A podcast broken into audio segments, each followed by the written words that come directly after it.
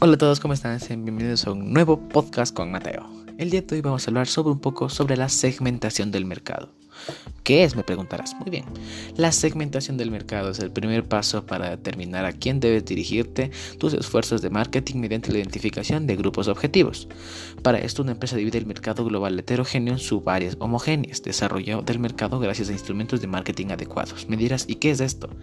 En cortas y resumidas palabras te lo digo. Es dividir a tus clientes por distintos tipos. Así de rápido. ¿Ah? Así de rápido. Puedes dividir tus clientes por edad, por sexo, por el área, por la geografía, por muchos tipos de cosas. Así que pues, ahora me preguntas, ¿y cómo yo aplico esto? Porque sí, yo tengo un emprendimiento. Bueno, yo pondría esta segmentación en mi emprendimiento dividiendo a mis clientes por las regiones de mayor compra. compra.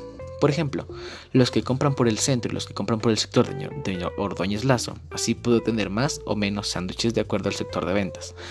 Cabe mencionar que deberé tener clientes ahí en el centro porque mi zona de venta es muy limitada por la falta de transporte. Pero esos errores se solucionan rápido.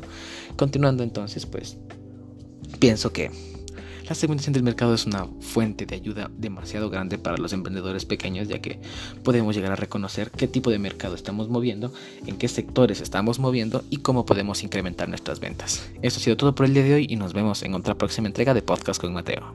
Adiós.